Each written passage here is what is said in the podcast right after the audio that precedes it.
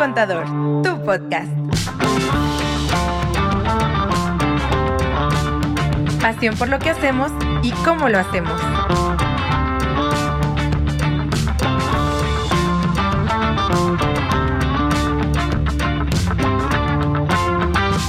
¿Qué onda? Pues aquí estamos de vuelta. Mi primer contador, tu podcast. Ya se la sándwich. Ya se la sándwich. Aquí estamos ya listísimos para darles sus 20. Hoy sí van a ser como 20, 25 minutos de asesorías, de recomendaciones. Manden sus dudas, sus preguntas. ¿Cómo están, Lili Andrea? ¿Ya listas o qué? Muy bien, ya. ¿Fechas estresantes? No, ya, eso fue el mes pasado. Ahorita andamos de vacaciones, ya disfrutando, ¿no? ¿O qué? O sea, con los cambios ya de enero y así, ¿no? Pues sí, sobre todo checando las actualizaciones, qué cosas íbamos a tener que considerar, qué cambios se vienen, qué cambios siempre no sucedieron, pero bueno, eso ya será harina de otro costal. Hoy traemos un tema chido que creo que va a ser relevante para muchos de los que están planeando en enero, ¿no? Su vida fiscal de este 2024.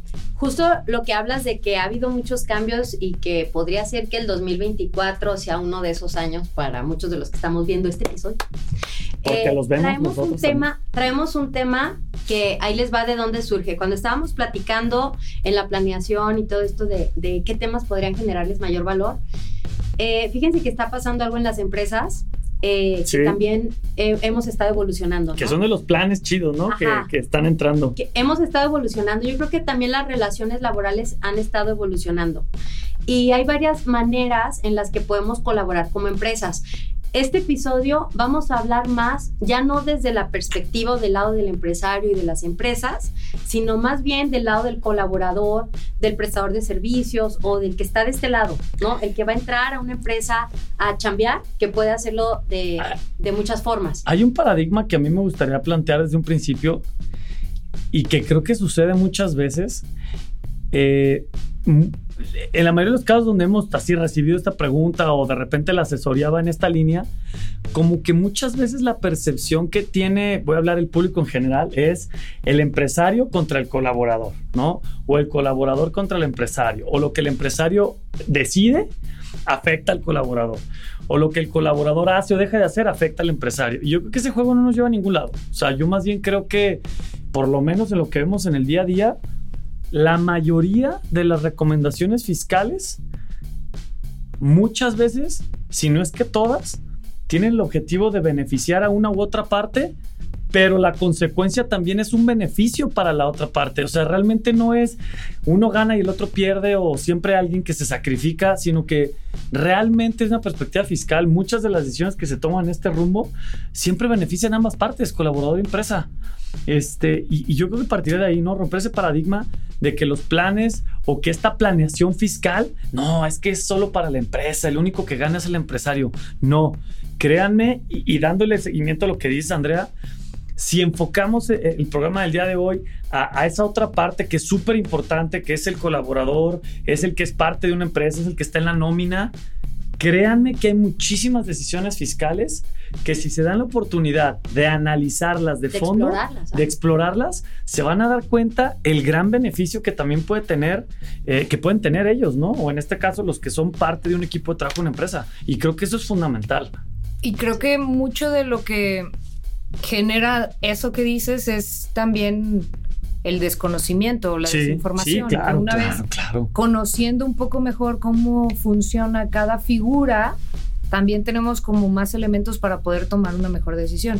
Y, entrando un poquito en, en, todo esto de lo que vamos a hablar, pues ahora viéndolo también, como decía Andrea, desde el lado de, de yo que le presto mis servicios a una empresa, ¿cómo lo podría hacer o de qué maneras existen que son las más comunes? La típica, si yo trabajo para una empresa, eh, pues en muchos casos lo, lo, más común es que me van a pagar una nómina. Y para pagarme una nómina, eso significa que me van a dar de alta en el Seguro Social, me van a estar timbrando mi nómina y pues literal vamos a tener una, una relación de patrón, colaborador. Así le llaman patrón. Obrero patrón. Sí, cuando Porque estamos en 1927. y le llaman. Así, en el porfiriato, porque el chalán. Porque la ley federal del trabajo. No, esa madre. Ya actualicen esa madre, güey. Pero bueno, el chiste es esa relación entre eh, la empresa y yo colaborador que me pagan y me dan mi recibo de nómina, ¿no? Ahí entran muchas cosas importantes, como digo, desde entender cuáles son las que le llaman percepciones y las deducciones que yo tengo al trabajar en una empresa con esta figura, donde yo soy un colaborador, me tienen contratado, me pagan así y entonces tengo varias obligaciones y también tengo pues muchos derechos, ¿no? Derechos y obligaciones como todo.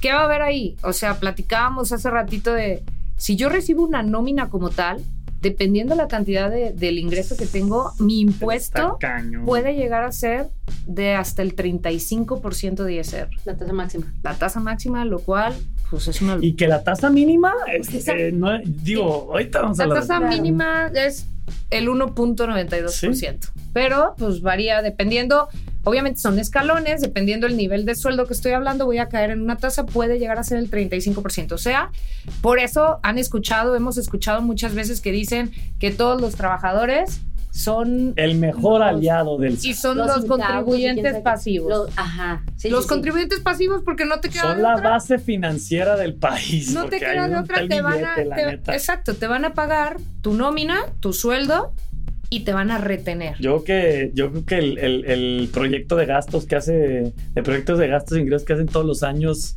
este, el presupuesto, presupuesto que hace el, paquete económico que hace el gobierno, yo que neta considera como parte fundamental la nómina del país. O sea, creo que neta ahí está sustentado todo. Todos los datos de las personas que están dadas de alta ante el IMSS, por eso es un dato muy importante de cuántas personas más se dieron de alta durante ese mes. Y este mes. Ahora tantos, ahora tantos. Porque ya hay más lana, ya hay más retención. Pero bueno, ¿qué más es Porque importante? Porque cobra, dijeras tú en el otro. no me hagas regresar esos temas que me perdezco.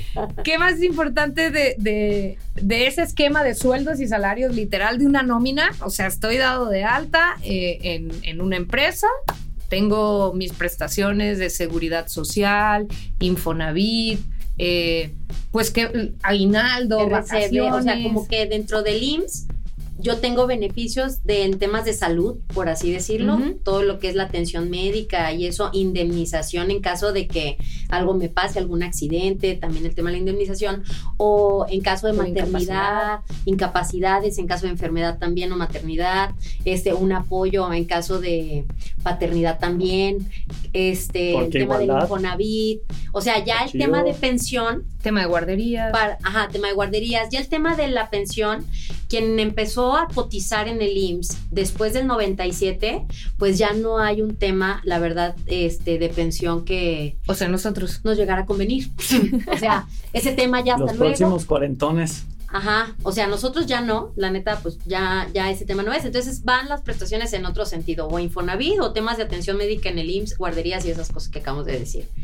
Y qué otra cosa, pues las vacaciones, el tema de las vacaciones que tengo derecho, que eso sí ya se acaba de actualizar. Todo lo que le llaman las prestaciones de ley. Ajá, que vacaciones, aguinaldo, prima vacacional. Este, prima de antigüedad, en el caso de eh, una terminación laboral, ya sea por por despido justificado o injustificado, pues va una, una prima de antigüedad. Y ahí, a lo mejor algo que quiero comentar en esta relación, este, no me gusta cómo se le llama, pero obrero patronal, donde es esta relación laboral. Trabajador patronal. Trabajador. Patrón. así es ahora. las palabras no nos gustan, pero eso. Nosotros aquí le llamamos este colaborador, ¿no? En esa relación de colaborador-empresa, eh, ante el IMSS y todo esto, la naturaleza de esa relación es que lleva una subordinación. Entonces, yo creo que esa es como la parte clave, ¿no? O sea, hay una subordinación, hay un horario fijo, tienes reloj checador, o sea, porque se somete todavía a... Sí, la pues, relación jefe, jefe empleado. ¿Quién te manda? ¿Quién te da indicaciones? Exacto. Entonces, como también la cultura organizacional de las empresas está evolucionando, pues no todas independencia, porque home office, ¿no? Entonces, como ya no, o sea, sí están evolucionando las relaciones laborales, la verdad. Entonces, también se están abriendo otro tipo de, esquemas, ¿no? Que, vamos a platicar y también este, con mucho cuidado de cómo lo decimos, porque no queremos tampoco afectar los derechos vamos a... los colaboradores ni nada, pero sí queremos hablar de la realidad de nuestro país. Vamos a alborotar Y de el avispero, pero tampoco le vamos a agarrar madrazos, ¿no? Va a ser ahí más una probadita ahí para alborotar el gallinero. Sí, Pero así es como en esa línea de, a ver, a ver, pero, a ver, mi primer contador, dame datos duros, ¿no? Pues yo creo que el dato duro es que inclusive la parte, el esquema de sueldos y salarios, me parecería que está tan obsoleto que podría ser inclusive absurdo que haya un esquema que es sumamente más barato desde una perspectiva fiscal que, que ser sueldos y salarios. O sea, es increíble que siendo un contribuyente cautivo y estando en un esquema de sueldos y salarios, exista una posibilidad que neta puede darte mil millones de beneficios financieros en comparación a, ¿no? Y me parece increíble porque neta el día de hoy para mí sigue siendo incongruente en muchos sentidos. Y, y creo que es en la línea de lo, que, de lo que vas a comentar, que es el famosísimo reciclo, que sabemos que ya los tenemos hartos del tema, pero créanme que es una herramienta bastante interesante. Y si lo comparas costo fiscal, independientemente de la relación laboral, de la subordinación, de la Secretaría del Trabajo haciéndola de todos, porque no, espérame la fregada, y el IMSS enojado porque nadie le paga, o sea, independientemente de todo eso, si tú comparas el reciclo y tú comparas un esquema de sueldos y salarios, estás hablando, como bien lo comentamos acá, que si nos vamos a la tasa máxima, que es a partir de 3 millones para arriba al año, o sea, estás hablando que 3 millones para arriba como sueldos y salarios, estás del 35%. Bueno, en reciclo, 3 millones de pesos, pagarías 2.5%. O sea, tu diferencia es 33%, 33.5%, 32.5%. O sea, es ridículo, ¿sí me explico? Me parece ridículo que una persona en México que como sueldos y salarios gane 3 millones de pesos tenga que pagar el 35% y que exista una figura, por lo menos en cálculo de impuestos, que te significaría un ahorro del 32.5%. No, que el IVA y que me tienes que facturar y que si hay subordinación y que si no y que servicios profesionales. Eso ya es otra onda, ¿no? Pero lo que voy es que a fin de cuentas es una actividad, es un servicio, le trabajas una empresa, atiende ciertas necesidades y quitando la parte laboral y quitando la parte legal y quitando todo el chorro de cosas obsoletas que existen en la ley, estás hablando que esquemas similares en cuanto a mi involucramiento en una empresa, no puede ser que la diferencia de 32.5% en tema de costo, ¿no? Eso es impresionante. Sí, sí, sí, y creo que en la línea de lo que platicas, que es, está cambiando la cultura laboral, está cambiando también la cultura empresarial en términos de cuál es la relación que yo quiero tener con mi equipo de trabajo, se abre una puerta impresionante para que ganemos todos, ¿sí me explico? Más como de suma de esfuerzos. Suma ya de no esfuerzos. es esa brecha entre acá está el patrón y acá está el colaborador y pues cada quien estirando para su lado. Claro. Sino como una suma de esfuerzos de ver cómo ganamos todos. Al final, a ver, ¿qué es lo que te da esa relación laboral con subordinación? O bueno, esta relación laboral de nómina. Así, Pues el- para que todos la, entiendan, ¿no? A ver, por una nómina. Si me pagan una nómina, la relación es laboral normalita, como la pone la ley, fe- ley federal del trabajo. Te piden que hagas mantiene- algo, lo haces. Ajá. ¿Qué te mantiene? Pues tienes lo del IMSS, que es este salud, por así decirlo, este prestaciones en temas eh, Tienes económicos Infonavit. y Infonavit para una casa habitación. Ok. Si Que es, la tasa, que, independiente- que es la tasa de interés más Quiero- alta de ajá. México, creo. Que ya, que ya no tienes ni lo de retiro 60 y vejez. Ajá, o sea, nada más es o un crédito Hablemos de personas o salud, más o sea, atención en caso de que me enferme o, o una casa para el tema de Infonavit, que es un crédito, y las prestaciones estas de indemnizarme o aguinaldo, esas cosas, ¿no? Ok. Y ahora el Si yo soy-. Si, si ahora yo, a ver, si esas son mis preocupaciones, salud, vivienda, este, pues ver qué voy a hacer en caso de que algo me pase, ¿no? Que al final todo es financiero. Sí. Y yo evalúo esta otra opción donde digo, ah, habría la posibilidad de que yo le dé una factura a una empresa, porque estamos hablando desde el prestador, a ver, ¿qué me conviene a mí? No voy a pensar hoy en las empresas, sino en mí yo, colaborador de una empresa.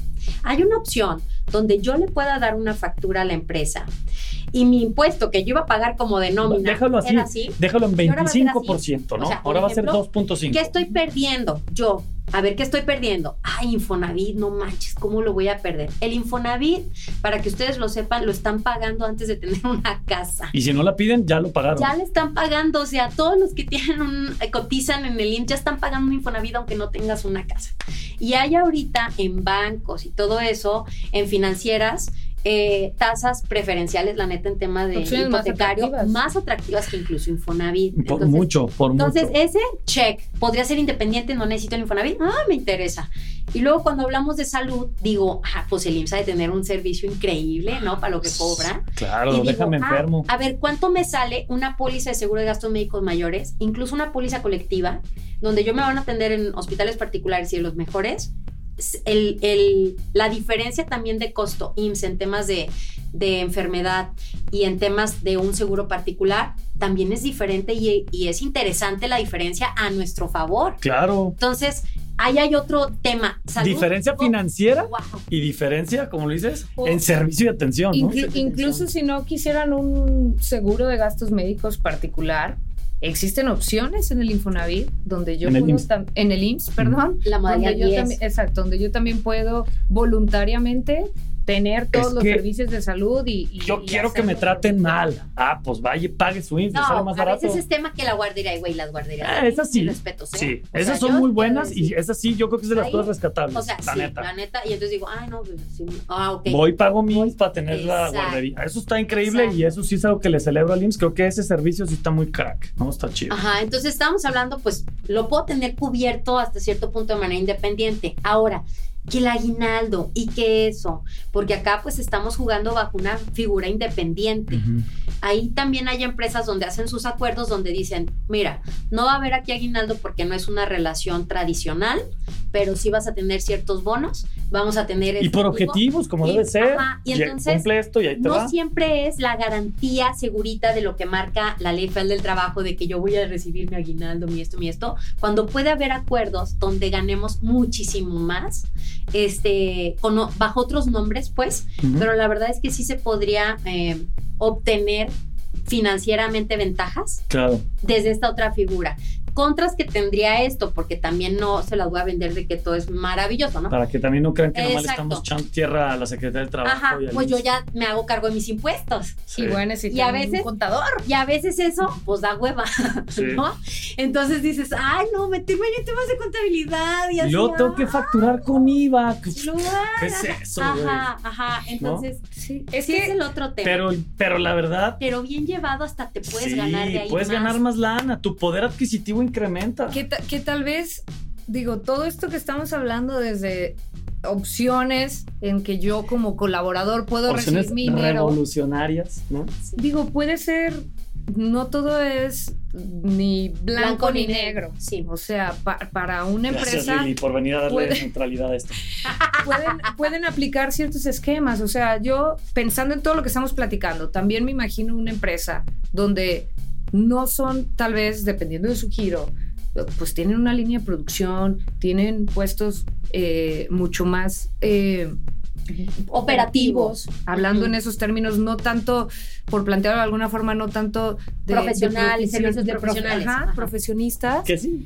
Sí, sí, sí. Pues puede podría ser una mezcla nicho, ¿no? porque sí podría decir, oye, pues es que yo no me imagino a, a- a todos mi- mi- mis trabajadores de la línea de producción en este esquema. Claro. Habrá personas que dicen, güey, Y que probablemente no es para en esa mí, línea Eso no es para mí y yo no sí viable. necesito mi seguro social y no es viable y los sueldos que también es una cosa muy desafortunada en esos puestos, los sueldos suelen ser tan bajos que probablemente y ahí el tema de, Que de los impuestos a ellos semanal Exacto, eso, y los impuestos a ellos no les pegan porque a lo mejor y ganan el mínimo y ni tan siquiera llegan a tener una retención de ISR, ¿no? Sino que hasta tienen un poquito de subsidio. Este, pero bueno, hablando de que puede haber un chorro de esquemas, pero para los que los que tuvieran esa opción, pues es algo muy interesante. Sí, siento que sí va Sí. como en sueldos.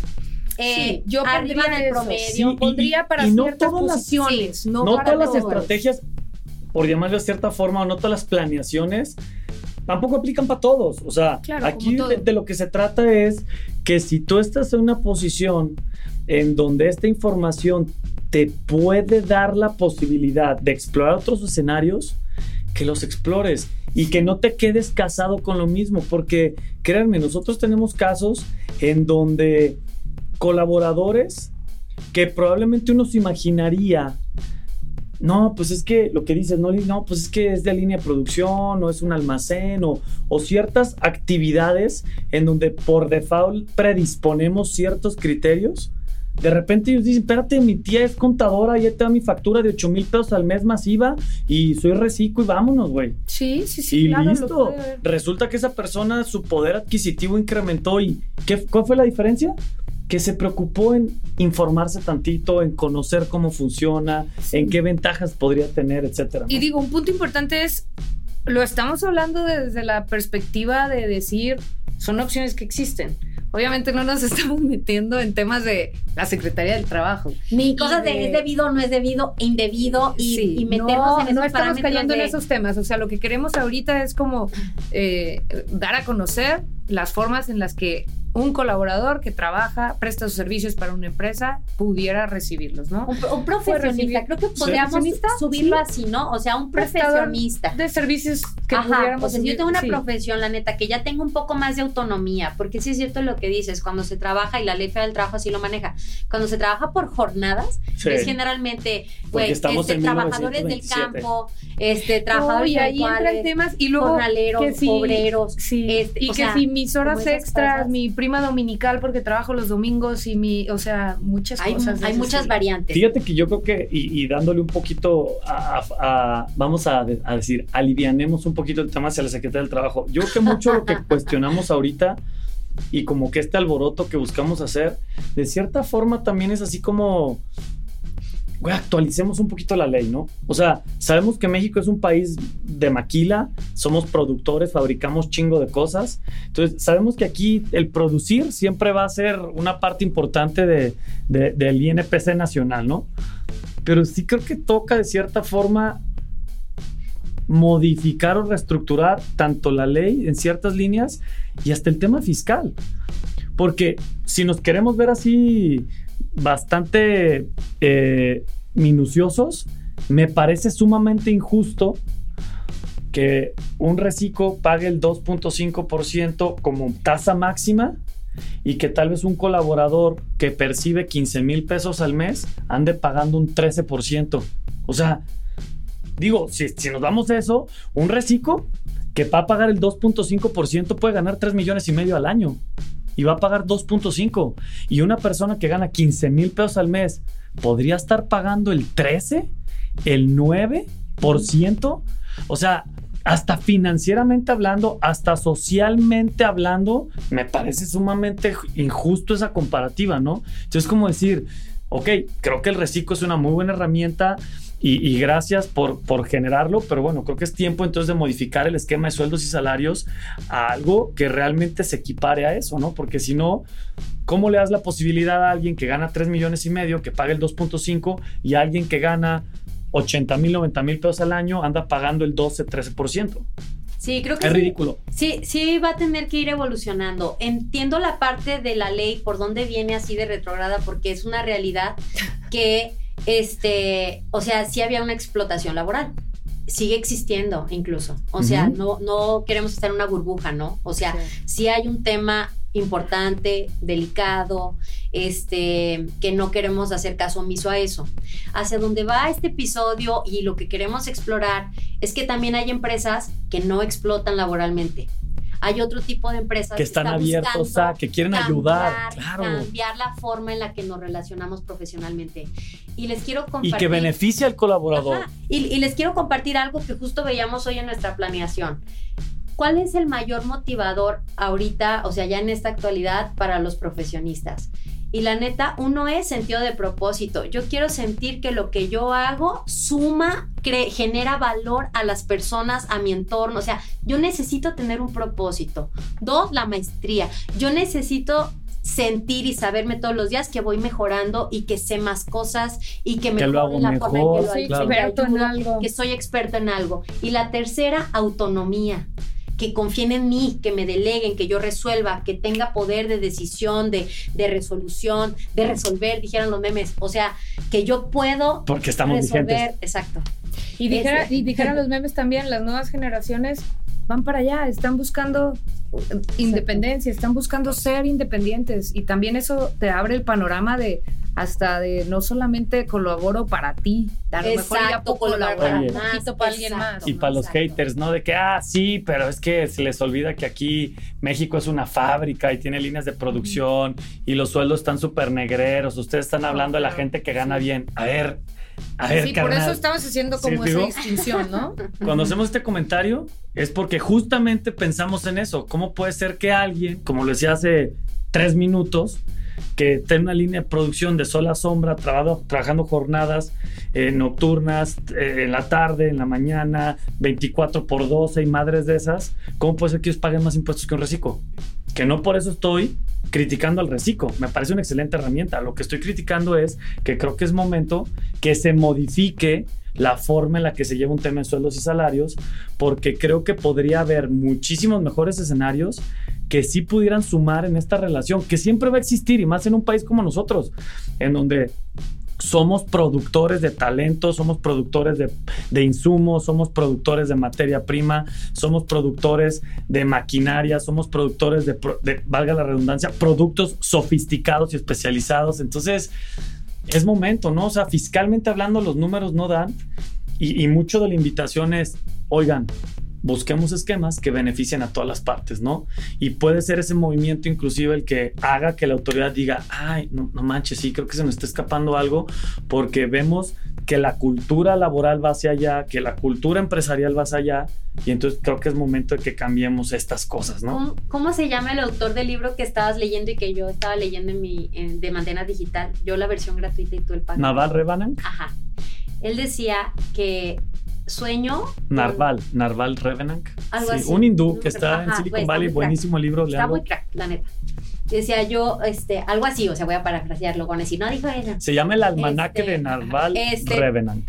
Pero decía algo así como de que él soñaba un país de emprendedores. Ajá. Y creo que es como hacia donde va un poco esta profesionalización y esta autonomía de la que hablamos y esta independencia y todas las nuevas generaciones, la neta, que cada vez son más creativas, más abiertos, más digitales, más tanta cosa.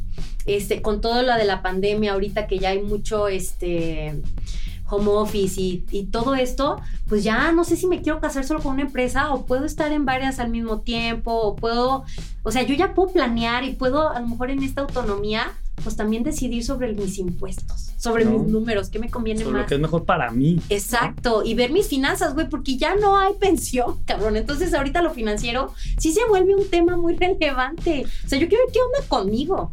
Sí. No, o sea, y, no- y- y vale la línea que decías, Lili, creo que es información. O sea, creo que falta mucho esa información porque nosotros vemos gente que, es, que, que está muy ilusionada porque va a sacar su casa con Infonavit y nosotros, pues con la mejor de las disposiciones, les ayudamos a que puedan lograr su trámite porque lo estamos viendo desde una parte contador, eh, te estoy ayudando, eh, tu objetivo es ese, voy a lograr que lo logres, voy a lograr que lo obtengas, ¿no? Pero luego cuando nos cambiamos el chip y nos metemos el chip financiero, decimos, puta madre, güey. O sea, hay tantas posibilidades más económicas que un crédito Infonavit, ¿no? Pero pues es la desinformación. El- el- o sea, creo que ya lo hemos dicho aquí en alguna ocasión, pero el crédito Infonavit lo terminas de pagar porque acabó el plazo. no porque Nunca pagaste porque la propiedad. terminaste de pagarlo porque Imagínate eso, güey. es impagable esas cosas. O sea, 25 años, 20 años, o sea, es- y, y no Y lo terminaste de pagar, güey. Y no lo terminaste de pagar, pero ya es tu casa porque Es hasta ahí ridículo, llegaste. No manches. Pero Sí, bueno, Pero bueno. sí. Esperemos que esta información les sea útil. La, la idea no es tampoco crear una revolución, es, es Imagínate. así que estos güeyes dijeron. Y así con la Virgen de O sea, nos quieren invitar a las cámaras revisoras donde se hacen las políticas públicas. La Virgen de Pues claro que ya estandarte. estaríamos con mucho gusto dando nuestra opinión. Es dar, es dar, es eso, es dar nuestro punto de vista, es eh, poner nuevas ideas también en la mesa y cosas que pudieran sumar y que pudieran explorar. Explórenlas un poco más. Y cambiar el chip de los nuevos empresarios. ¿no? Obviamente Que cada también- cosa aplica diferente sí, para o sea, cada persona, pero pudiera, pudieran ser cosas muy valiosas. Cambies el chip, vean el cómo sí, busquen que tanto empresa como ahora sí el recurso humano, el equipo, que es la parte más valiosa de una empresa, pues que todos ganen, que todos sean beneficiados y pensemos en estrategias, en políticas, en estructuras que permitan que sume ¿no? En, en el desarrollo de todos. Pero bueno, Muy bien. pues Muchas qué chido. gracias. La neta, gracias. Cuídense y nos vemos pronto. Síganos en todas las redes sociales, síganos ahí en YouTube. Suscríbanse. Suscríbanse, nos encanta, mándenos sus preguntas. Es un gusto, mi primer contador tu podcast. Sí, Chido. ya tuvo experiencias de este tipo donde ya le dicen, oye, ¿y, y si mejor me facturas? Es que, Mándale este programa. ¿no? sí, si conocen a alguien, compartan. Chido. Bye. Cuídense. Bye.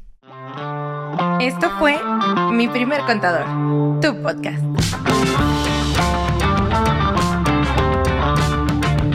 Te invitamos a seguirnos en Instagram y Facebook.